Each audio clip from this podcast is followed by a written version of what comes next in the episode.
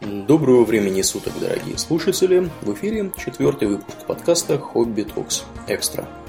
С вами его постоянные ведущие Домнин и Аурлиен. Спасибо, Домнин.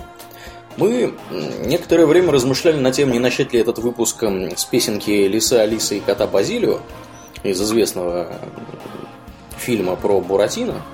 Вот. А все почему Домнин? Ну, понимаете, мы сидели и думали, что-то мы как-то экстра выпуски не записывали на той неделе. Люди скажут, что вы ничего не пишете, только берете с нас деньги. И тут мы такие, вот оно, деньги! Да, да. Ну и, собственно, о них мы сегодня и поговорим. Вот, и с чего мы, Думнин, начнем? Ну, начнем мы, я думаю, с того, что э, объясним, что такое вообще деньги и для чего они нужны, откуда взялись. Потому что сейчас деньги это понятие в известной степени такое виртуализированное. Угу. Потому что, ну, я думаю, вряд ли найдется человек, который всерьез думает, что художественные достоинства картинки Большого театра или там, не знаю, памятника да. князю Владимиру или как приятное моста? выражение лица э, Бенджамина Франклина заставляет продавцов э, обменивать на это хлеб, там, водку и прочие ценные вещи. Да, предметы первой необходимости. Да, да. В общем, э, деньги это своего рода универсальный товар.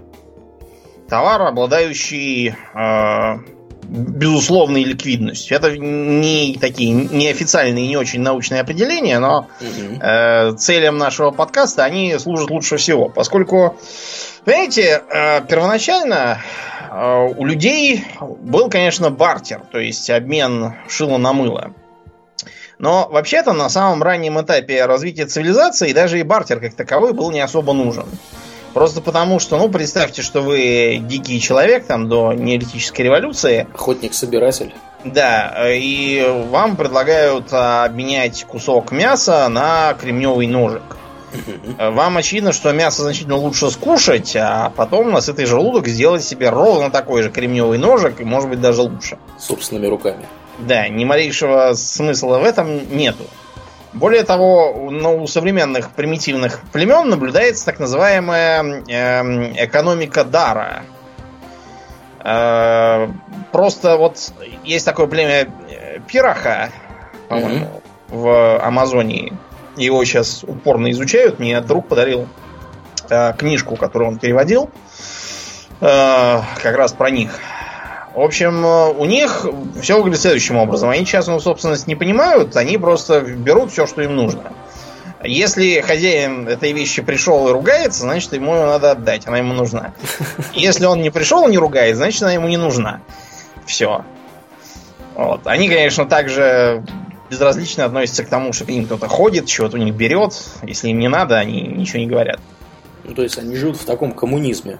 Ну, в некотором роде.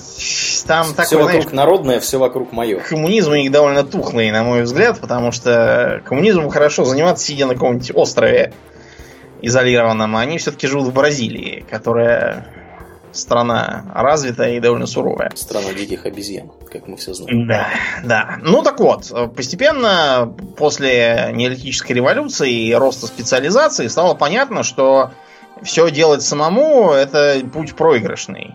Например, никто в здравом уме не будет сам садиться и лепить горшок, если он ему нужен для того, чтобы, не знаю, воду носить. Гораздо лучше принести что-нибудь полезное или вкусное гончару, который сидит и занимается только этим, и отдать ему. А, минус был в том, что сегодня гончару нужно жрать, завтра ему нужно выпить, послезавтра ему нужны штаны новые. В общем, все время у него какие-то новые потребности, и так э, никогда не знаешь, чего ему надо и как ему угодить. Да, и как с ним договариваться. На да. Тему. Получалось, нужна какая-то сравнительно универсальная ценность, и старались как-нибудь э, это привязать к действующей экономике. Вот, например, слово капитал да. современное. Оно считается происходит от Карла Маркса. Ну, это от Карла Маркса, да. Как наши говорили, для борьбы с капиталом Карла Маркса. Они не очень понимали, что такое капитал. Думаю, что это книга такая. Э, капита. Капита это голова. Угу. Голова, разумеется, не какая-то там допустим, сырная, а голова рогатого скота. Мы до сих пор считаем скот по головам. Что, в принципе, логично, потому что вообще индоевропейцы, как известно, оригинально были э, скотоводами. Да. Вот, и поэтому ничего удивительного. У нас условия это... очень приятные, разного зверья много, пригодного к разведению. Ну вот, собственно, так и просочилось. Да. да. Вот поэтому, да, можно сделать вывод, что э, головы скота считались своеобразной валютой. Можно открыть какой-нибудь там Гомера и почитать. И обнаружишь, что там за особо крутой доспех кто-то отдал 100 голов скота. Э, если вы посмотрите на то, как оценивают стоимость рыцарского доспеха в вполне себе средние века, то есть сравнительно недавно, то опять обнаружите, что там получается что-то там около стада коров там или табуна коней. Угу. Вот. А в деньгах, э, допустим, оружие и доспехи эпохи Вильгельма Завоевателя никто не оценивает. Ну и на это была вполне понятная причина. Дело в том, что ценных металлов, которые до этого в Европе ходили э, как бы в виде каких-то наличных денег, да, монет, э, в средние века вообще притока в Европу не было, потому что арабы все благополучно захватили, что могли. Вот. А в Европе как бы золото отродясь не водилось, вот. А серебро добывать научились ну, веке в 14 в 15 в 16 не сильно раньше обнаружили его, в частности в Чехии в том числе. Вот. И поэтому Европа после заката Римской империи, она на некоторое время оказалась, знаете, в таком как бы, безденежном, в безденежном да, состоянии и вернулась, естественно, к бартеру. Вот, ну, у нас, да. у нас, кстати, тоже был безденежный период, мы про него отдельно поговорим. Ну, в общем, люди стали постепенно кумекать, что использовать еду э, в качестве средства обмена можно только в ограниченных количествах. Скажем, вот все древние египтяне считались госслужащими, ну не все, а большинство. Угу. Вот, и они получали в сутки установленное количество зерна. Плановая котором... экономика была. Да, а там действительно была плановая экономика, потому что экономика ирригационная, она требует работы с полями где-то месяца 3-4 в году. Угу. Мы рассказывали в прошлом выпуске как раз про календарь, разлив Нила и все такое. Все остальное время они, получается, ничего не делали. Надо было их чем-то занять, вот их э, мобилизовывали строить гробницы, всякие пирамиды, чтобы они не зря, зря не жрали, да. да, да. Кормить их все равно надо, чтобы они не померли. Вот. Э, это тоже плохо, потому что, к сожалению, э, зерно портится, скот может скоропостижно скончаться, какой-нибудь там мора, или вдруг корм пропадет, начнется джуд то бишь бескормица зимняя, и все это богатство пойдет прахом. Лучше бы что-нибудь такое, что э, маленькое, что не надо перед собой погонять палкой, вот, и при этом высоколиквидное. Самое очевидное это использовать какие-нибудь э, декоративные предметы и украшения. Э, например, использовать жемчуг. А жемчуг это более распространенная вещь, чем сейчас считается. Например, у нас тут в северных губерниях э, довольно долгое время добывали речной жемчуг. В Новгороде и прочих местах. Прям в реках? Да, да, mm-hmm. да. Потом все это, все это повыбрали. Вот. Ну, жемчуг все равно был фиговый, но сам факт. Использовали ракушки, так называемые раковины каури, использовались э, много где, начиная от островов Тихого океана и кончая нашим Кавказом, например. На побережье Каспийского моря, в современном Азербайджане и Дагестане каури этот прекрасно использовался. Табачину использовали? Да, э, табак или чай, например, потому что они компактные, их можно прессовать в плитке. Вот, и использовать так. А, были, правда, и менее компактные варианты. Например, новозеландцы, и не только они, а, делали такие здоровые э, обтесанные каменные диски, типа жерновов, с дыркой в середине, что можно было палку просунуть и катить. Камни раи, так называемые. Да. В общем, плюс, конечно, такой, что такой очень трудно украсть. Вот, по крайней мере, в одиночку. И, кстати, считалось очень крутым э, и сразу удорожающим этот самый камень, если кто-то там при процессе его добывания и обработки убился. Или хотя бы покалечился. Почему-то считалось, что это очень круто, и такое сразу стоило дороже. В общем, э, много было разных вариантов компактной ценности. Вот те же самые меха или соль. Например, тем же самым легионерам соль выдавалась э, как часть жалования первоначально, пока они еще не стали профессиональными солдатами.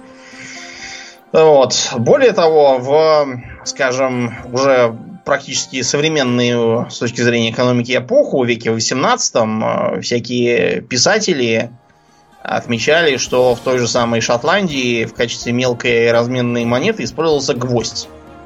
Мгм. Потому что гвоздь, понятно, он полезный. В любом случае, он не сегодня, так завтра понадобится. Для чего-нибудь что-нибудь прибивать надо. Вот эти самые железные гвозди и э, использовали в качестве р- разменной монеты. А вот. Потом э, можно вспомнить прясло. Прясло это такой маленький камушек с с дыркой в середине, который к вертину приделывается и э, можно прясть вручную. Э, Китайские деньги, вот эти вот с дырой в середине, считается, были вдохновлены как раз Мгм. пряслом.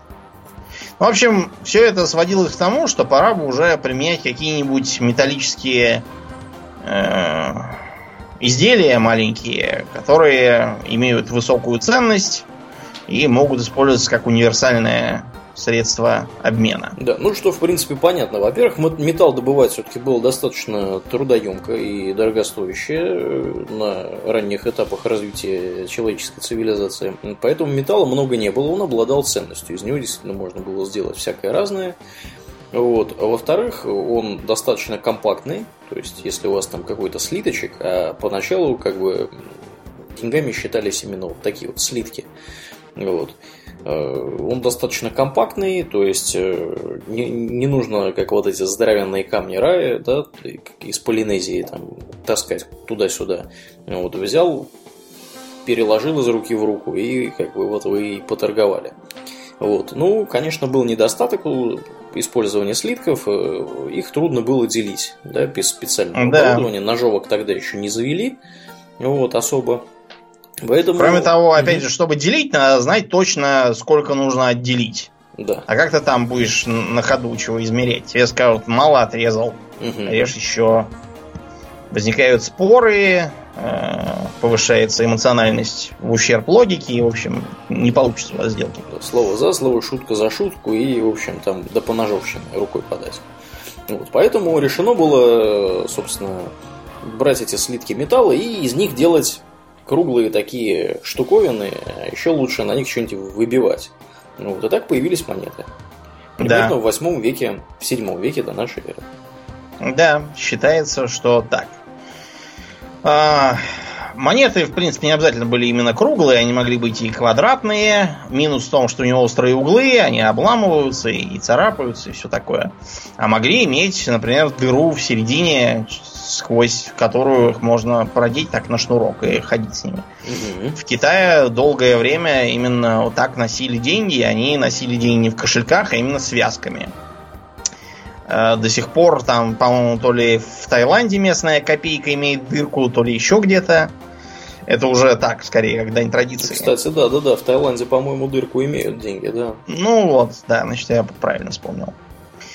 Э, Эти деньги были хороши тем, что, по крайней мере, понятно, что металл в них имеет ценность. Увы и ах, существует такая вещь, как порча монеты.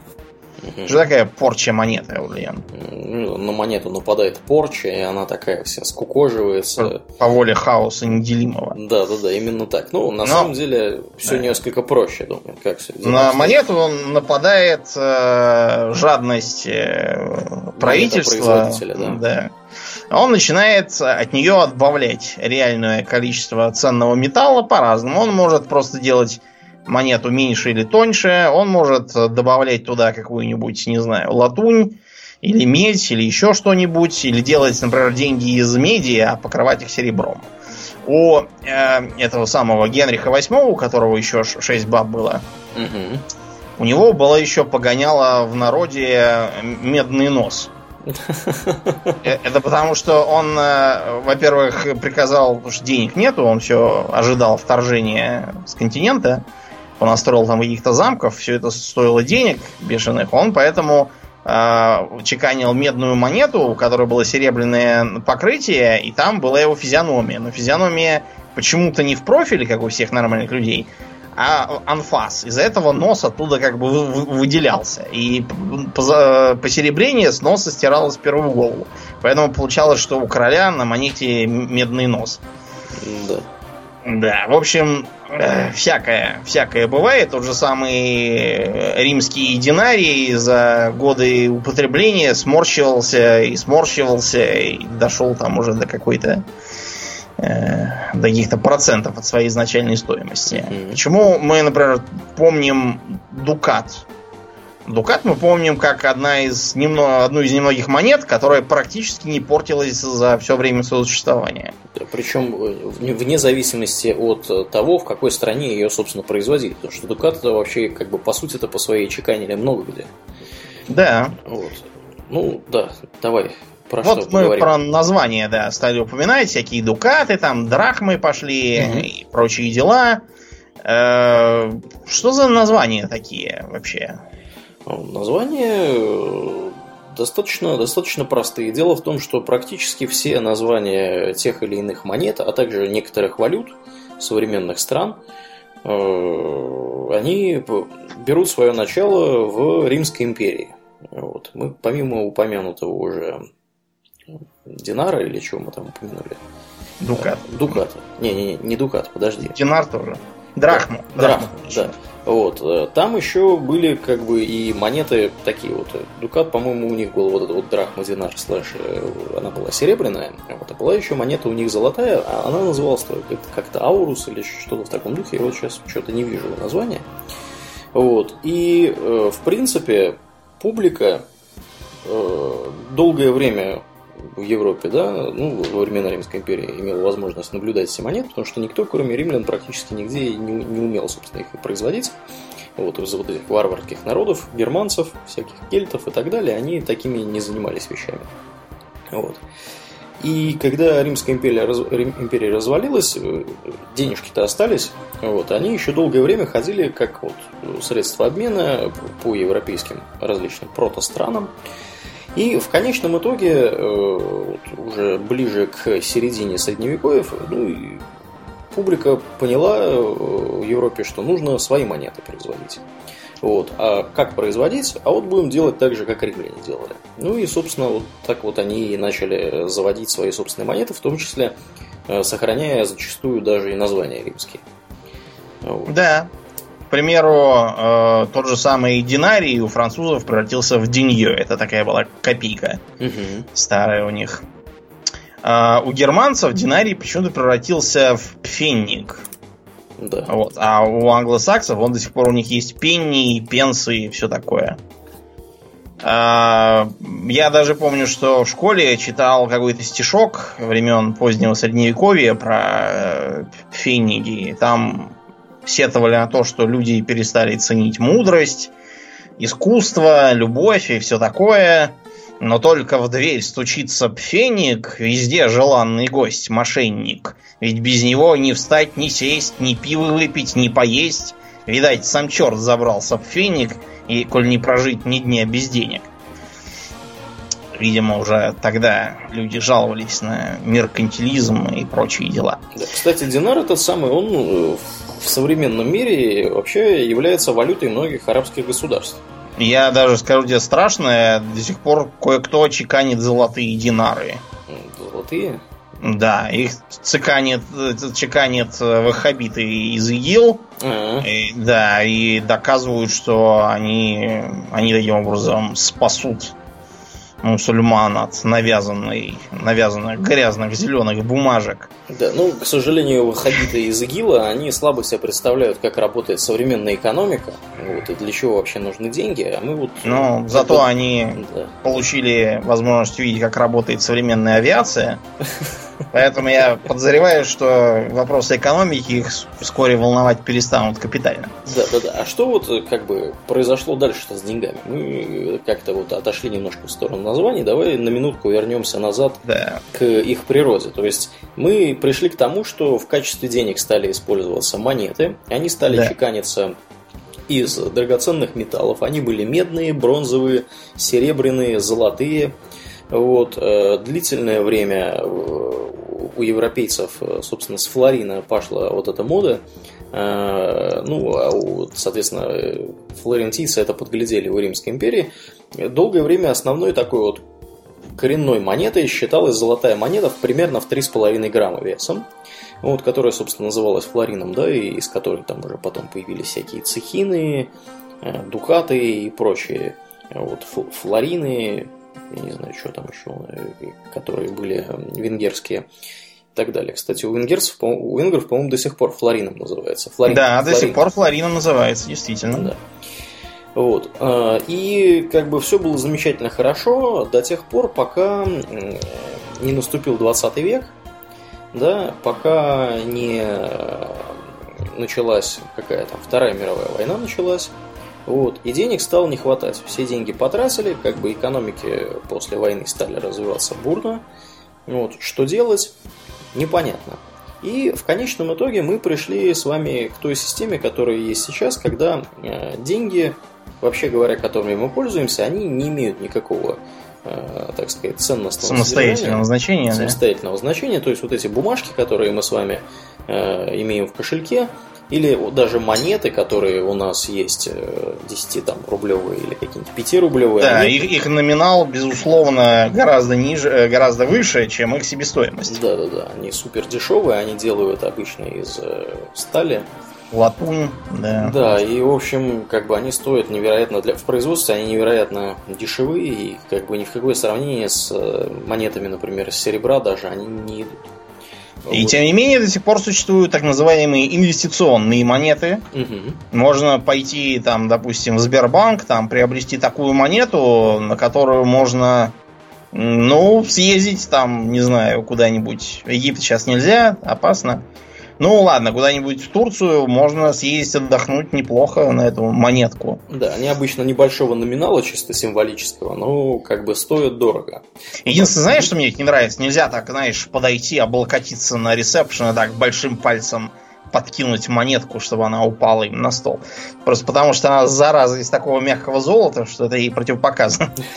Ее даже из чехла доставать нельзя, она начинает ну, сразу. Да. Ну, я тебе скажу так. На самом деле эти инвестиционные монеты, они весьма сомнительны с той точки зрения, что как бы банк-то их продает по одной цене, а покупает назад по совершенно другой, которая, нетрудно догадаться, ниже. Вот. И обычно, как средство накопления, инвестиционные монеты, которые выпускаются, например, Сбербанком да, или каким-то другим банком отечественным, да, в принципе, везде такая картина, они совершенно не подходят.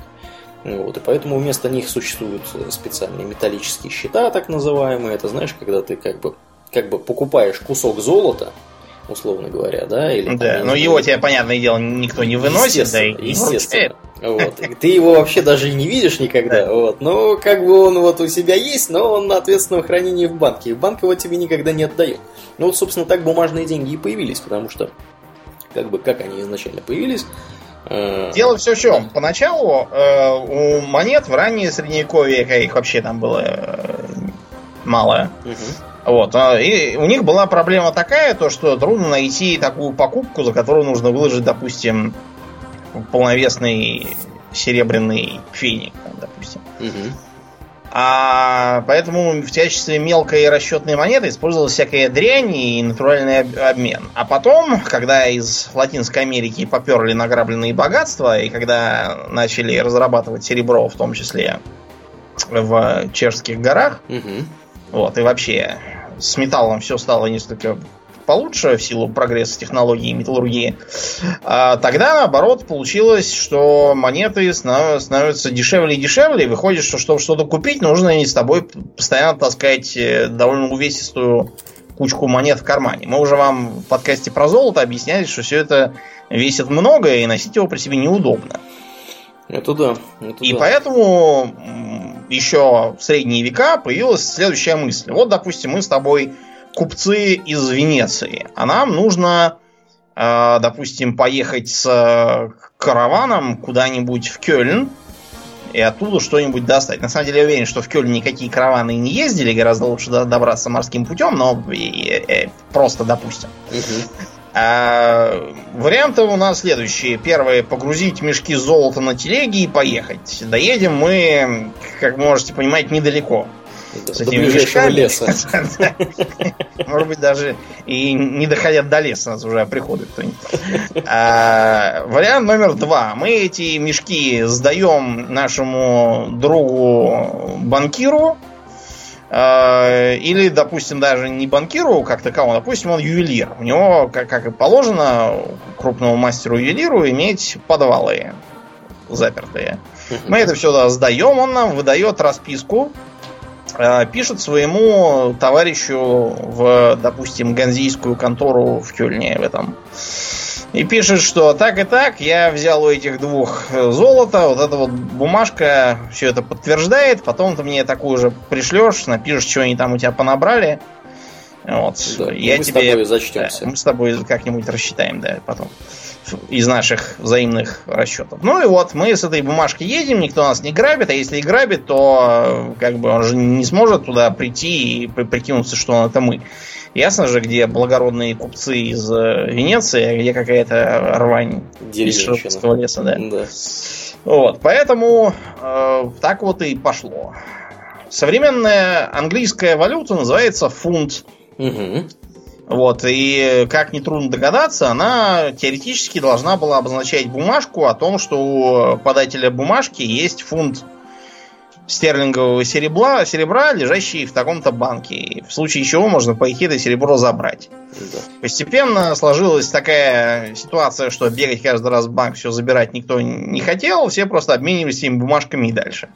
Они перестали быть личными и стали просто так на предъявителя да, да. Стандартного вот и... вида, да. да. Ну, естественно, как бы государство быстро перехватили инициативу, ну, вот сказали, что ну, в, в, практически во всех странах, кроме э, Соединенных Американских Штатов, вот, где это, вообще говоря, федеральная резервная система, это она никакая не федеральная. А вообще какие-то, да, мутные банкиры. Да, ча- частная совершенно лавочка вот, занимается производством бумажных денег. Вот. Э, как бы в других странах государство все это взяло под свой контроль. И в современной, например, Российской Федерации э, нельзя просто так прийти со слитками золотом, начать размахивать ими там, в магазине, вот, греметь золотыми или серебряными монетами, э, требуя себе каких-нибудь, я не знаю, свиное колено там в каком-нибудь кабаке. Вот, потому что на территории Российской Федерации, согласно действующему законодательству, законным средством расчета является российский рубль. То есть это бумажная такая штуковина или монетка, если небольшого она номинала, за которую вы, собственно, принимаете товары и услуги, и вы обязаны как бы ею расплачиваться, если вы хотите покупать товары и услуги. Или обязаны ее принимать, если вы продаете эти самые товары и услуги. Да, вот. то есть фактически рубль обеспечен не тем, что за него какие-то там могут сокровища выдать, да. а тем, что начальство говорит, что он обеспечен. Да, да. Вот. Э, от, как бы от золотого стандарта, да, когда деньги, собственно говоря, были представляли собой что-то из ценного металла, и до текущей ситуации мы, собственно, прошли через промежуточные фазы, когда вот, например, после Второй мировой до, войны... До 93 -го года у нас тоже было весело. Да, да, да, это тоже. Да, я имею в виду мы как, как земля, вообще. да, а. вообще как планета. Вот. Прошли промежуточную фазу, когда, например, после Второй мировой войны Соединенные Штаты, долгое время накопившие за время войн значительные, так сказать, запасы золота и серебра и всего на свете, вот, они превратились в такого вот э, всемирного банкира, и мировую, доллар стал э, значит, мировой резервной валютой. И долгое время он обменивался из расчета 35 долларов за одну, по-моему, тройскую унцию э, золота или как там, да, по-моему, такой, вот такой у них был курс. Вот, а остальные, курсы остальных стран были привязаны к, непосредственно к доллару. Вот, потом это все, естественно, поломалось, и в современном мире мы с, вами, мы с вами живем в ситуации, когда наши деньги бумажные, они обеспечены ну, фактически всеми товарами и услугами, которые производятся в государстве, а не каким-то там золотым. То есть достаточно, достаточно такая абстрактная концепция. Нам, людям, которые родились и выросли в ситуации, когда как бы, мы пользовались деньгами бумажными, да, и вот этими вот стальными значит, монетками самого рождения и не видели ничего золотого и серебряного, да, никакого фунта стерлингов из стерлинга, да? Что... Вот хотя бы серебряного рубля, какой вот был раньше, да, да, да, до, до войны. Червонца какого-нибудь золотого, вот. Э, для нас это очень выглядит э, теоретически, но как бы на самом деле там все достаточно весь этот процесс выглядел достаточно несложно и вплоть до абсолютно по историческим меркам до существования человеческой цивилизации, вплоть до недавнего времени основной, так сказать, э, расчетной единицей была либо золотая, либо серебряная монета. Ну, либо там производные от нее, да, какие-то там более мелкие монеты, более крупные монеты и так далее. Да. Ну, на самом деле, тут есть еще такой момент, что кое-когда валюта обеспечивается более вещественными делами. Например, жил да был э, такой Саддам Хусейн. И э, хотя все знали, что он злой, но никто на него всерьез не покушался. А Саддам Хусейн решил, что надо как-то избавляться от плачевной ситуации с э, блокадой экономики и, например, продавать нефть не за доллары, а за новопоявившиеся евро. Э, тут же оказалось, что Саддам Хусей, Хусейн ужасный, что у него там Аль-Каида, пробирки со стиральным порошком страшные, и тут же его убили. Потом э, был такой Муаммар Каддафи, который решил, почему бы не замутить такую вот африканскую валюту, обеспеченную нефтью. Что случилось с Муаммаром Каддафи, как только он про это завел разговоры? Свергли его? Его тут же убили, да. В общем, будьте осторожны с введением всяких новых резервных валют. Если вы не Китай там какой-нибудь или Россия с ядерным оружием, лучше не надо, а то всякое может случиться. Ну, знаешь, у нас же тоже в нашем-то отечестве, историческом, по крайней мере, долгое время шли разговоры, что вот мы сделаем рубль мировой, значит, одной из там региональных валют. Вот, сперва вообще хотели замахнуться на резервы, потом, когда поняли, что это неподъемная задача, снизили градус до региональной валюты. Да? Вот. Но если поглядеть на статистику, рубль в мировом товарообороте да, в участии там составляет меньше процента по сравнению да. с такими титанами, как э, доллар США, который примерно половина евро, который чуть меньше половины, вот, э, всякие фунты, швейцарские франки и юани. Вот, я уж молчу про иену, где там рубль, он вообще его нужно рассматривать в микроскоп, к сожалению. Ну, на самом деле, кое- кое-что удалось сделать. По крайней мере, нам прекратили каждый раз э, оплачивать э, покупки у нас со своими рупиями и прочими странными деньгами, которые непонятно куда девать. Да. Мы теперь придумали какие-то хитрые схемы, по которым значит, нам оплачивают рублями, а эти рубли э, все проистекают из того, что мы у них строим АЭС. В общем, как- как-то, как-то вот так это лучше, чем ничего, и лучше, по крайней мере, чем то, что было у нас до 93 -го года, когда у нас все какие-то были купоны, какие-то боны, разные... В Татарстане было какой-то свой непонятный, как какой-то талон, купон, я уж не могу назывался. Угу. В, по-моему, в Свердловской области тоже внезапно завелся какой-то уральский франк, который даже напечатали, и даже лично Гайдар написал, что все правильно и так и надо. Э, ну, мы все помним, каким мощным экономистом был Гайдар, так что что удивляться-то. Странно, что он сам не, не напечатал ничего. Видимо, занят был. Но так это, по-моему, никто и не использовал в итоге. Все это дело заглохло, а там вышла Конституция 93 -го года, которая объявляла единственным платежным средством рубль. Угу. Одно из положительных влияний этой конституции. Ну, а потом придушили и все остальное. Помнишь, у меня вот, мы уже упоминали, у меня лежала изрядная кипа, кипа, извините, что-то mm э, этих самых бумажек АОММ. Да, да, да, да. И я достаю из широких штанин билет Сергея Мавроди. Ну, он причем привязался к идиотской рекламы. Он там как он... Бенджамин Франклин прям Да, нарисован. он там как Бенджамин Франклин, такой морда в этом в овальной рамочке. Да, да, да. Э, но это не только у нас было, это много где было. В Беларуси тоже был какой-то отрывной купон, талон, что-то такое было. А у украинцев долгое время был какой-то купон-карбованец. Угу. Что-то такое. В общем, ужас, ужас творился. Но давайте поговорим о самых знаменитых деньгах. Да. Какие были, потому что вот э, какой-нибудь э, фэнтези там включил или открыл в случае книги. Приходят все в какую-нибудь чужую страну Мгм. и хотят что-нибудь купить. А им говорят, э, там, 5 золотых. Но, понимаете, что значит золотых? Каких золотых? Да, сколько они Золотые- весят? Вопрос. Да, золотые бывают разные, прямо скажем. Кроме того, а вот мы сейчас говорили про то, что деньги это часто такая некая виртуальность. На самом деле определенная абстракция была деньгам свойственна всегда. Вот, например, эм, известно, что в, допустим, во времена Ивана Грозного можно было на рубль купить то-то и то-то. Мгм. Внимание, вопрос. А при Иване Грозном была такая монета рубль? Не было? Нет, не было. И даже не, не предвиделось никакого рубля. Рубль появился уже потом. Уже при Петре Первом появился рубль. А до этого рубль был чисто счетной единицей, Мгм. так называемый. То есть, например, э, вот э, в Британии Аурлен, вот, например, недоволен британской денежной системой Мгм.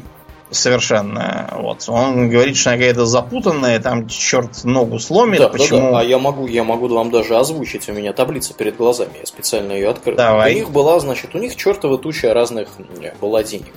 Э, До 1971 года у них прям вообще ходило какая- какая-то, какое-то немыслимое количество денег, э, именно вот наличных, именно монет, которые имели разные названия. В частности, вот у них была такая золотая гинея, да?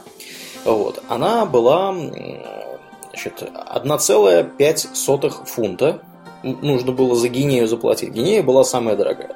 Либо 4,2 4,2 кроны, либо 8,4 полукрон, либо 10,5 флоринов, либо 21 шиллинг, либо 63 граута, э, либо 126 полуграутов, либо 252 пенни, либо 504 полупенни, либо 1008 фартингов. Неплохо, да? 1008. Вот откуда, откуда они Почему брали эти 1008, числа? да. Почему 200, 252 пенни составляли одну гинею? Вот. Ну, в принципе, понятно, почему они составляли одну гинею, потому что 240 пенни составляло один фунт стерлингов. А фунт стерлингов, как бы При этом предполагалось... фунт стерлингов довольно долго был просто счетной единицей. Да. И ничего, никакого фунта в руках было подержать нельзя, кроме там слитка золота ф- фунт. Да, да. Ну, как бы Весом. фунт, фунт понятно, да, откуда он взялся. Фунт это мера, британский фунт, э, он составлял примерно 300, 300 с какими-то копейками граммов. Вот, и это просто была мера, вообще говоря, весовая.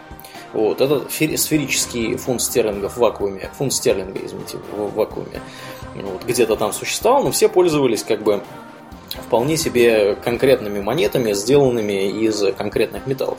Стерлинг, как мы уже говорили, это вообще говоря такой сплав.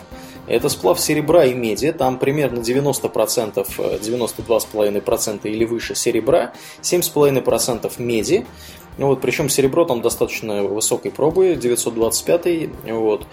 И как бы из него там разные делали, помимо, помимо э, непосредственно денег, да, вот это вот, знаешь, фамильное серебро, ложечки украли, потом Да, да, да, осадочек осадок остался, да. Вот это вот самое как раз из, из вот такого вот серебра, потому что само по себе серебро, чистое серебро, оно тоже достаточно мягкое, и оно только в сплаве с чем-то э, может, э, собственно, быть достаточно твердым для повседневного использования. Вот. И вот у них был такой фунт серебра эталонный, который хранился в Тауэре. Вот, э, 350 граммов, да, он составлял, вот сейчас я увидел цифру. И да, действительно предполагалось, что из одного вот такого слитка серебра э, вот, э, можно сделать 240 монет, которые, э, собственно, и будут э, составлять вот эти вот э, как их там называют? Опять я, опять, опять я потерял. Э, Опять я потерял. Где они? 240 пенни. Да. Между прочим, вот э, пенни при англосаксах, то есть до Вильгельма Завоевателя, значит, 5 пенсов составляли шиллинг. Шиллинг это такое кривое германское произношение слова solid, которое заменило для римлян монету а- ауреус. Вот как раз, которую ты потерял. Ну, В общем, никакого шиллинга, опять же, у англосаксов не было. То есть это было просто, значит, что 5, 5 пенсов. Вот и все. Да. И- Или вот, например, наша монета рубль.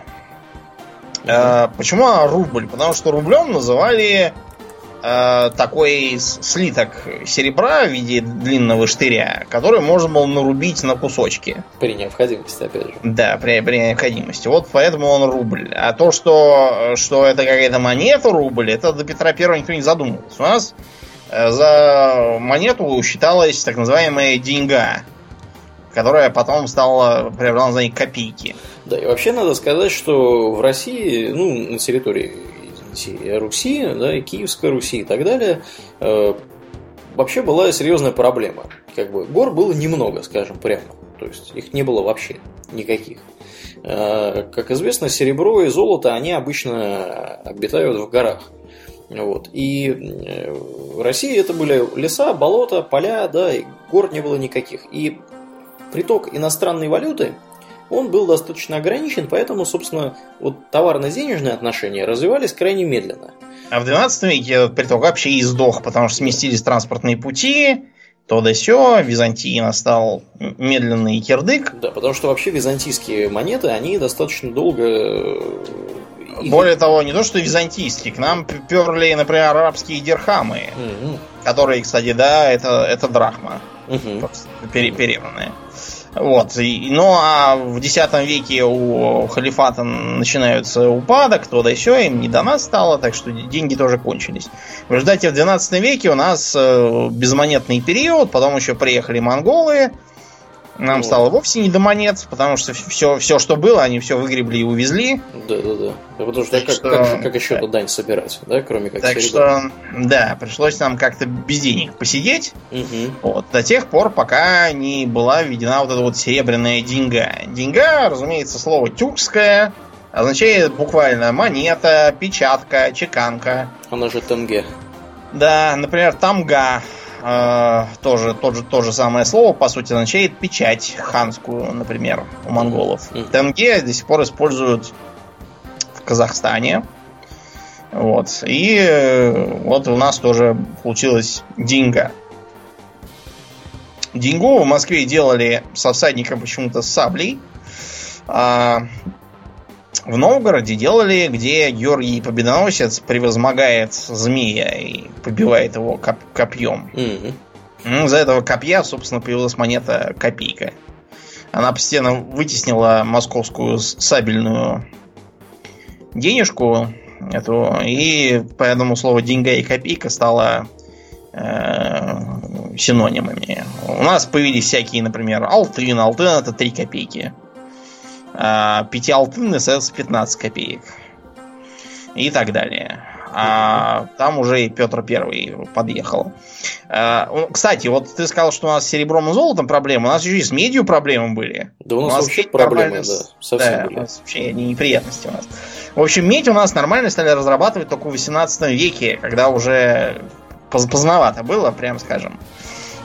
Вот. И поэтому э, вот эта вот инициатива Алексея Михайловича, чтобы выпускать медные деньги, э, сказать, что у них номинал как у серебряных, а налоги собирать серебряными. При этом зарплату платить медными. Вот. Затея кончилась, как мы знаем, плохо. Кончилась она медным бунтом, и все это пришлось отменять. А жаль, конечно, идея была интересная. А в Европе, в принципе, тоже все было фигово и с серебром, и золотом, особенно с золотом. Да. Потому что торговля через Византию с Востоком прекратилась из-за права сельджукского завоевания. Потом. Вот. И упадка. Да. И выправляться все начало только с началом крестовых походов, когда там много чего награбили, наворовали, и кроме того заимели очень удобную святую землю, которая как-то удивительно совпадала по границам с зоной торговли с э, Востоком, там, с Индией и прочими. Угу. Очень, очень приятно иметь такую святую землю, экономически полезную. Поэтому особенно хорошо на этом поднялись средиземноморские державы, типа Флоренции, Венеции, да. да, Венеции, потом Генуи, Милан, ну и вообще итальянских городов. И эти державы стали чеканить золотую монету, поскольку им удавалось на торговле нажить золото. Угу. Самым знаменитым является вот самый флорин, Да. который во, да, во Флоренции начали еще в 13 веке. В 1252 году Да. произвели первую монету. Да. Очень чистая монета. На аверсе цветок, лилия, герб. А на реверсе, то есть на э, оборотной стороне, святой Иоанн Креститель стоит. Да, причем я когда смотрю, для меня это Иоанн Креститель выглядит как ктулха какая-то. Ну, не знаю, мне кажется, что такое это Куклукс-клан наступает на линчевать негров. Да, потому что вы- выглядит он невероятно потешно. У него там, видимо, руки в разные стороны разведены. Он, похоже, держит какой-то жезл, да, там еще что-то непонятное. У него какие-то козлиные ножки. Вот, не непропорциональное тело, э, Ну, сверху. та- такой был в 13 веке уровень рисования, что Да, ужас. в общем, посмотрите на... Чеканили как могли. Был 13 Да, век, мы было- чеканили как могли. Средневековье, да, чеканили и вообще рисовали как могли. Посмотрите на гравюры тогдашние, которые изображают какую-нибудь хозяйственную деятельность. Например, вот я видел гравюру, где кухня. Мгм. Значит, меня удивило то, что в кухне, во-первых, потолки выше, чем в сталинских домах. А, а во-вторых, почему-то э, по- под самым потолком у них полки со всякими там тарелками, товарами и прочим. Я сперва подумал, что может быть это какие-то декоративные просто полки, потому что понятно, что чтобы дотянуться, надо, я не знаю, как вот в метро, чтобы потолки мыть, там есть такие специальные, э, даже не лестницы, а скорее такие башенки. Вот им такая понадобится, чтобы что-нибудь достать. А потом я узнал, что оказывается, просто тогда не могли в перспективу художники и рисовали вот так, что получалось, что потолки там на высоте метров, наверное, 8, и полки там же, а на самом деле предполагалось, что это у них все над головой, но тогда будет не видно человечков.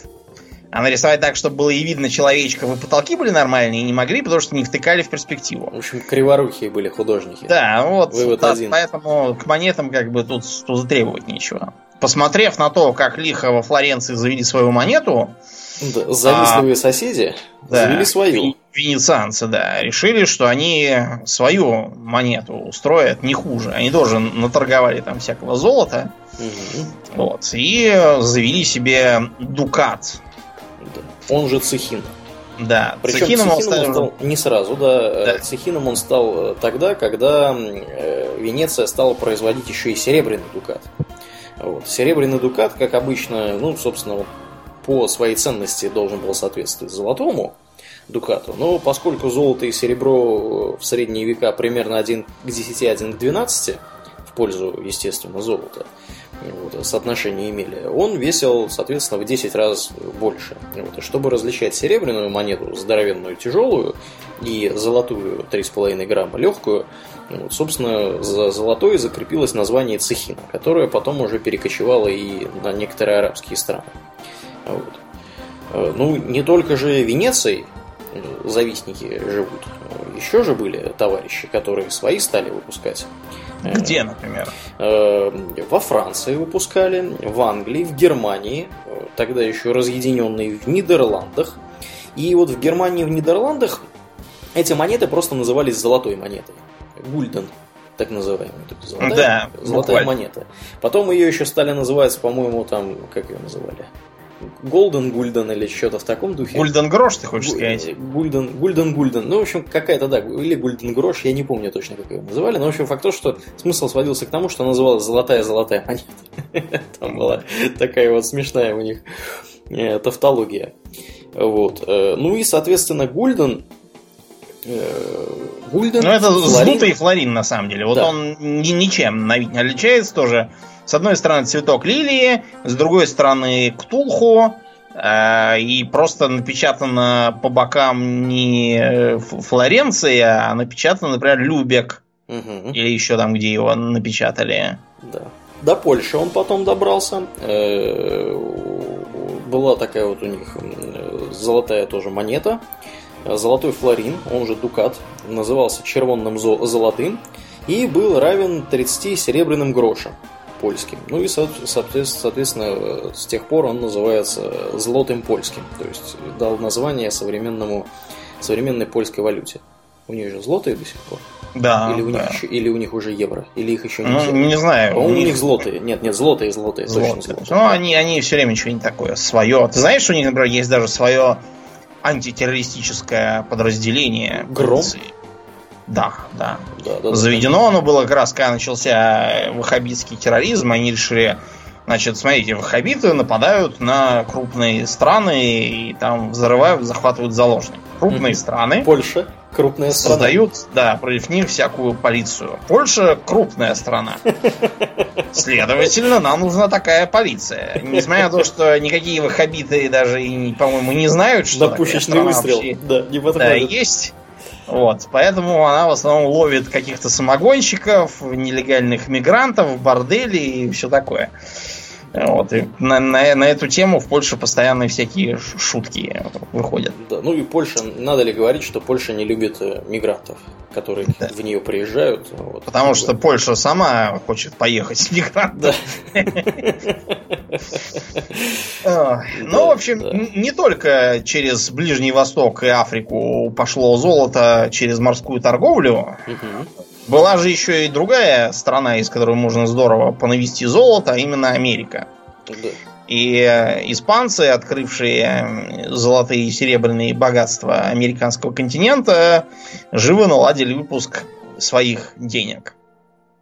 Значит, поначалу они э, стали печатать так называемые эскудо. Эскудо происходит от слова щит, потому что на нем был напечатан э, вот этот вот испанский ка- кастильский герб, с э, щитом, разделенным на четыре четвертинки. Надо как-нибудь про геральдику записать на подкаст, тогда надо почитать что-нибудь еще. Да. Что я чувствую, что плаваю в теме. Вот, и э, этой золотой монетой они оплачивали свои первые расходы на, так сказать, положение великой державы. Потом стало понятно, что денег золота много, денег мало, надо еще надбавить, цены-то растут.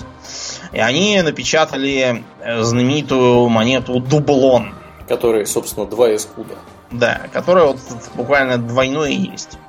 Дублон в испанской устной традиции, он вот как в том стишке про пфенник, вот у них там дублон. У них наши, по-моему, в каком-то фильме, я уже забыл, про каких-то мушкетеров там или еще про кого-то такого же, наши как раз такую песенку вернули про Дона Дублона. Да. Вот, да, у испанцев у них есть такой Дон Дублон, то есть вот как раз деньги, которые над всеми властвуют. Да. Франция не отставала. Луидор завела Да. себе на образец дублона. Луидор. Вы, когда читаете про приключения Д'Артаньяна, там можете сбиться совершенно с толку, потому что понять, что это за какие-то IQ, которыми они пользуются. Почему король, пошарив по карманам, вручил им какие-то пистоли. Вот, что за Луидор и то да сё. Вот а, такая была запутанная система. Действительно, Луидор буквально означает «золотой Людовик». Мгм. Потому что многие не знают, но никакого Людовика во Франции не знают. У них э, есть имя Луи. Вот. И э, мы почему-то пользуемся какой-то архаичной германизированной версией. Ничего такого во Франции нет.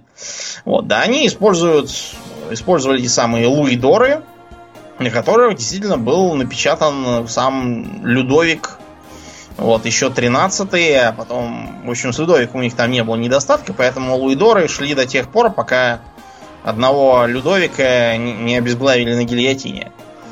Дальше с, с Луидорами пришлось подзавязать, э, и на некоторое время, правда, взбрыкнул еще один золотой император Наполеон Да-да-да. Внезапно, да. Была у них такая Проклюнулся. Вот. С IQ, кстати, тоже прикол был веселый в том плане, что поначалу он весил э, практически как полтора... Ну, его, видимо, делали по образцу Луидора слэш Эскуда, потому что IQ это как бы французская версия, старофранцузская эску тоже от слова щит. То есть поглядели, как там в Испании, в Португалии делают эскуды, ну, мы тоже будем. Ничем мы хуже, мы французы, мы классные. Вот. И в начале, когда его стали делать в 1000 в 1340 году, он весил 5,5 грамм. Вот. Потом он стал внезапно через 40 лет подешевел м, до 4 граммов, а в начале 15 века он уже примерно равен был весу флоринов, дукатов, то есть 3,5 грамма. Вот. То есть самая натуральная порча денег э, в явном виде. Да. Вот. Еще одним моментом, интересно, который мне пришел сейчас на ум, является то, что, вот, как ты думал, сказал, да, придем мы в какой-нибудь фэнтези-сеттинге, выложим, значит, 5 золотых, вот, и как бы на нас посмотрят как на идиотов, что вы нам тут принесли. Э, проблема не только в том, что мы можем принести монету там какую-нибудь гораздо легче или гораздо тяжелее того, что используется в данной конкретной местности, мы можем принести монету, которая выглядит по-другому. То есть, если мы возьмем, например, этот самый дублон или какой-нибудь IQ и повезем это куда-нибудь в Скандинавию или на Русь, они будут, ну, как бы на нас посмотрят, как на дураков. То есть, что это вот тут такое? Да, мы такого что, не что видели. это мы впервые да, видим. Да, не знаем, сколько тут вообще золота, потому что в монете может быть разное содержание золота. Это же оч- очевидная вещь, да. То есть она может весить 3,5 грамма, а золото в ней может быть гораздо меньше. Вот. И как бы вы нам, пожалуйста, принесите что-то, что мы знаем. И вот, собственно, для этих целей у нас в России некоторое время для того, чтобы финансировать значит, военные кампании в Европе, э, чеканили же нидерландскую монету. По- Да. По-моему, какие-то талеры, талеры какие-то. Очень много. Вот давай, кстати, про Тайлера расскажем, раз уж Да. зашла речь. Да, да, да. Талер вообще, Значит, да, да. оттуда ну, берет свое начало. Наберет на начале от грошей. Значит, несмотря на то, что слово грош звучит как-то привычно и приятно для русского уха, а на самом деле слово совершенно не русское. Происходит это от слова гросс, то есть большой. Так называли серебряную монету, унаследованную от э, вот этого динария варварского. То есть большой динарий, фактически, Да, гросс то есть большой динарий, да. Вот, и он использовался в разном виде в Центральной Европе, в Германии, там в разных местах. И к концу средних веков, когда цены поползли вверх, а из-за наплыва денег из новых новооткрытых земель цена стала падать, возникла необходимость в более э, в более дорогой, скажем так, серебряной монете. Вот и получился так называемый гульден грош. Э, То есть фактически серебряный грош, который был идентичен золотому гульдену. Да, то есть он чеканился в Саксонии, и весил он 27,5 граммов чистого серебра. И по тем временам это было как бы равно стоимости одной золотой монеты. Да. То есть там соотношение было 10,5 к 1. Ну, в средние века примерно соотношение вот 1 к 10, 1 к 11, 1 к 12 золото к серебру, она, она, вот это соотношение, оно так и сохранялось. Потому что, например, гривны всякие, которые были серебряные, они были в, в- в 12 раз дешевле золотых гривен на Руси. То есть, как бы понятно почему. Вот. А тут еще подвалило счастье. В чешских горах были обнаружены богатые залежи серебра. Да. И в тот самый год, когда э, Мартин Лютер прибил свои тезисы против индульгенции к воротам церкви в Отправил, 1517 да. Отправил церкви тезисов. да, с тезисов, да, как, как нам один наш товарищ. Да, да, да. Был э, создан э, городок Иохимсталь. Мгм. Таль означает долина, ну как Дейл Дейл, да, по-английски, да. Да, Иохим по-башкирски, это святой, святой Ефим, это покровитель горняков. Мгм. Вот, и был основан городок Иохимсталь, в нем э, добывали э, серебряные монеты, и там же э, рядом Их и чеканили. чеканили, сразу. да, и я поэтому стали называть Иохимсталерами. Но поскольку это очень длинное слово, их просто сократили до талеров. А у нас, кстати, как страны всегда идущие одним отдельно взятым путем, вот, у нас их э, вместо второй половины у нас взяли первую. Их стали называть Ефимки. Ефимки? Ну, потому что Иохим, Ефим, М-м. В одно и то же время, вот стали называть Ефимками, да. Так назывались сере- серебряные монеты, которые у нас пе- перечеканивали из них. Да, да, да, да. Вот, и поэтому по, по Европе пошел талер побе- победоносным, так сказать, шествием, как его там не называли в разных странах, и далер, и даалер, вот, и... Талеро, да. Да, Ну да. и доллар. Тоже. И даже талария было почему Талари. Мгм. да. Э, Знаешь, у меня вот Талари ассоциируется всегда с расой пришельцев каких-нибудь. Там Азари, Но- Талари из этой А, а вот, а, а денежка быр у тебя с чем Быр? ассоциируется? Быр. Быр. Э, Да, С значит- демоном из Дьябла. Пыр это, это вот самое Талеро. Таляро. Талария. Прекрасно, прекрасно. Это эфиопская денежка. Ничего себе. Да. Я, да, раз мы про Яхим Сталлер и серебряные монеты, я давай тоже свои 5 копеек вставлю да. сюда. Потому что я был прошлой осенью в Чехии, а у них, похоже, серебро добывали везде, повсеместно. Потому что у них есть прекрасная экскурсия, если вы прилетаете в Прагу, там много у них хорошо поставлен туристический бизнес, вот исторический центр Праги, все дела, там можно выехать из Праги. И вот у них в том числе есть такая поездка, экскурсия называется «Местечко Кутна гора». Если вы смотрели художественный сериал «Мушкетеры», э, производства BBC, вы можете обратить внимание, что вот там вот всякие вот эти вот во время каких-нибудь коронаций или официальных мероприятий соборы и всякие улочки, они как бы вот снимаются в Кутной горе на самом деле, потому что у них там здоровенный классный собор, вот, э, очень такой престижный. Кстати, вот эта вот костяница, да, которую, помнишь, я тебе фотки показывал? Ну, это, да, самая церковь, где костей много. Да, да, да, она тоже там находится. Вот, от Праги, по-моему, полтора часа туда на автобусе. Ну, там у них, у чехов хорошо все поставлено. Вас забирают у отеля, привозят, э, значит, все под ключ. То есть, привозят туда. Вот, вы там, значит, все делаете, там даже, по-моему, перекусить где-то можно, а может и нельзя, что-то я, наверное, путаю уже. Ну, в общем, увозят нас назад, и там вот все показывают, все рассказывают. Откуда взял, взялась Тыкутная гора? Взялась она оттуда, что э, там вот примерно в то же время, как в Рудных горах э, нашли серебро и стали вот этом в Яхимсе, Яхим Талева, там, да, добывать серебро, в Кутной горе примерно все то же самое происходило, то есть там тоже была шахта, а там, знаешь, такие вот холмы, то есть там не сказать даже, что это горы, это просто такие очень высокие холмы. Вот, ну, я не знаю, метров 100-200, может быть, да, вот, как бы в амплитуде. Вот. И они добывали там тоже серебро, там был, значит, монетный двор, и экскурсия включает в себя посещение этого самого монетного двора. Монетный двор, э, это как бы для понимания, да, это такой вот э, штука такая, типа замка небольшого, она хорошо укреплена, то есть она обнесена крепостной стеной, фактически она стоит на холме, вот. Ну, естественно, чтобы никто там не напал и не отнял э, серебро, uh-huh. которое там добывали. В определенный момент времени, э, вот конкретно вот эта вот самая Кутная гора, она обеспечивала треть всего серебра в Европе с точки зрения добычи. Ну и, естественно, там же все это чеканили. Э, не для слабонервных э, работы чеканить э, эти самые монеты. Очень хорошо оплачивалась она по тем временам но имела большой недостаток. Ну, во-первых, недостаток какой? Вы работаете в очень сжатых по времени условиях. То есть вам нужно за день было производить, по-моему, порядка тысячи монет.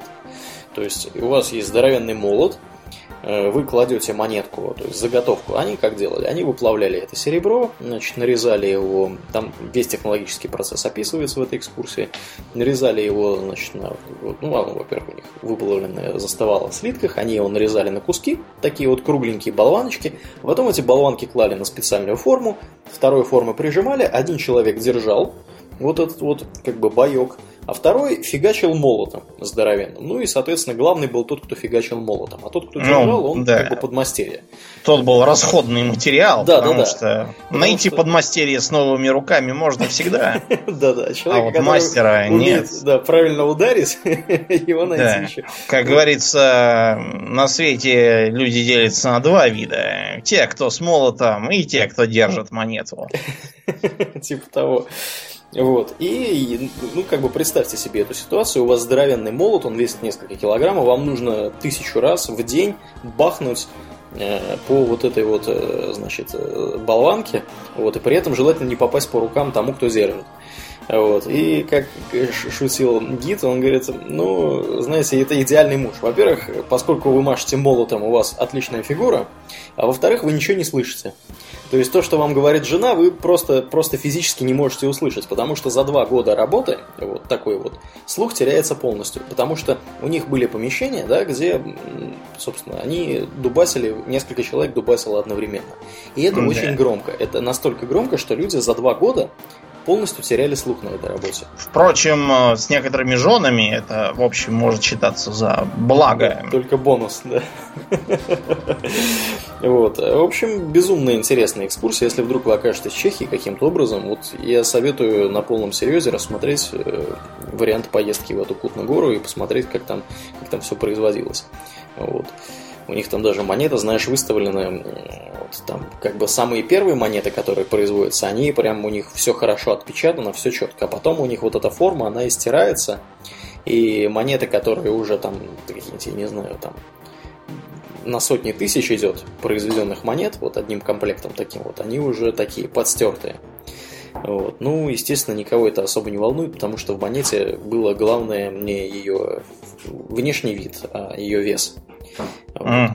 Так что угу. вот так вот, да, да. Ну и, наконец, э, расскажем про знаменитые пиастры. Пиастры. Которые, да, обязательно, всякий приличный пират должен обязательно закопать сундук с пиастрами. Угу. Пиастры сплошь рядом изображают какие-то золотые сияющие монеты в сундуке, хотя всю жизнь пиастры были серебром. Вот. Дело просто в том, что когда золото в Латинской Америке кончилось, тут стали вести серебро. Ну, хоть что-то, хоть что-то да. вести. Да. Вот, да. И э, в дело пошла монета песо. Песо это буквально означает вес, то есть это тоже мера веса для серебра была. Угу. И вот этими песо в той или иной мере до сих пор оперируют многие латиноамериканские страны. А еще было так называемое э, песо восьмерик. По-английски pieces of eight. Вот. Как, как в оригинале, между прочим, э, этого самого острова сокровищ написано. Угу. Попугай орал pieces of eight, pieces of eight. А наш переводчик э, почему-то взял самый малоупотребимый аналог, э, который вообще до итальянского происхождения, пиастр, потому что он, видимо, решил, что пиастр как-то более по-попугайски, так, более mm-hmm. раскатисто, с таким R звучит. И все такое. На самом деле, это, конечно, были Pieces of Fate. А те, кто, например, смотрел Черные паруса, э, где как раз про Флинта, и то он лапами наложил на этот клад. Да. Там упоминается в основном название более привычное для англоязычных, так называемый мексиканский доллар. Доллар, как видите, докатился уже и до Северной Америки в виде талера. Вот mm-hmm. это был такой, получается, мексиканский серебряный талер. Его еще называли иногда э, долларом с колоннами или столбами, потому что на нем были геркулесовые столбы. А, которые в известной степени Гибралтар, там все такое, являются символом Испании, морской мощи и всякого такого. Да, если кто-то вдруг не в курсе, Геркулесовые столбы это две здоровенные горы, одна в Гибралтаре, а другая на противоположном берегу в Африке, причем там нет понимания, какая из них, потому что там две их есть в Африке. Вот. Mm. И их называли Геркулесовыми столбами, соответственно, греки слабо представляли, что там за ними происходит, потому что они в основном плавали вдоль побережья и туда совались. Ну и правильно делал, что для океанских плаваний этих галеры совершенно не подходили. Да. Три, триеры, да. в смысле. Ну вот, этот самый э, Песома 8, что в нем было 8 реалов, в нем содержалось. Между прочим, реалы только, по-моему, в 70-х годах вычистили из испанского обращения, а до этого э, в Испании была песета такая. Песета? Ну, как песо, только, видимо, то ли, то ли больше, то ли меньше, фиг знает, я по-испански. Ну, меньше, наверное, да. Если да, это уменьшительно ну, ласкательно похоже. Видимо, да, да, да. Вот в ней было 4 реала, и что там еще, а потом все эти реалы разогнали, оставили только вот это. Потом в 2002, по-моему, писету тоже отменили, ввели евро, так что история на этом закончилась. Ну и, в общем, вот эти вот э, пиастры действительно были популярной монетой в Карибском регионе и вообще в испанских колониях. И да, да, они, наверное, у пиратов тоже могли быть и были. Но это серебро, это не золото. Когда вы его рисуете, пожалуйста, рисуйте серебряную монету. Она, конечно, не так здорово выглядит, как золотая, труднее пририсовывать там всякое свечение и сияние и то да все. Да, и не так солидно. Да, но настоящие пиастры выглядели именно так. Так вот нам удружил этот переводчик, кто нам переводил, но он не только, кстати, нам удружил. Например, как у Джона Сильвера погоняло Забыл я как. Он же окорок, он же одноногий. Так. Никакой не окорок, он барбекю Джон. Он барбекю, что и, и смысл э, там, например, Джон Бенган. То есть, Ну, по сути. Эм, короче, дело в том, что когда в оригинале Бенган спрашивает про него, он говорит, что если барбекю Джон здесь, то я как бы свинина, then I'm pork. То есть, как бы смысл в том, что это он сам кого хочешь может поджарить, Да. как угодно. Ну, в общем, Добрый можно перевести как, как копченый Джон там, или как-то так, э, потому что он действительно смуглокожий и мордастый. Ну, в общем, да, много чего он там напортачил, с этими пиастрами тоже.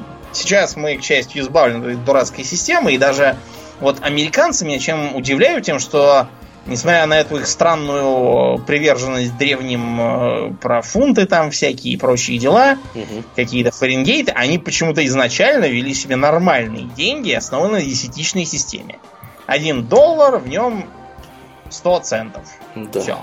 Что удивительно. Что, ну да, вот я просто удивляюсь. Видимо, на, на то, чтобы замутить себе какую-нибудь такую систему, чтобы там было, чтобы в одном э, долларе было 12, не знаю чего, 12 милей, а в одном миле было 40 э, пенсов, а в каждом пенсе было по 6 фартингов там, или еще чего-нибудь. Мгм. На это даже, видимо, американцев не хватило. В общем, будьте осторожны, зарабатывайте деньги, не пускайте их на ветер, э, держите их в твердой валюте, Да. вот, не, не обменивайте деньги с рук, Да, Потому что это, вас на- кстати, надуют. это, кстати, да, очень всегда чревато. Потому что, да, считают и все. да, и вообще, да, будьте богаты. Да. На сегодня все. Да, будем закругляться. Я напоминаю, что вы слушали четвертый выпуск подкаста Хобби Токс Экстра. А, С вами были его постоянные ведущие Домнин. И Аурлиен. Спасибо, Домнин. Всего хорошего, друзья. Пока.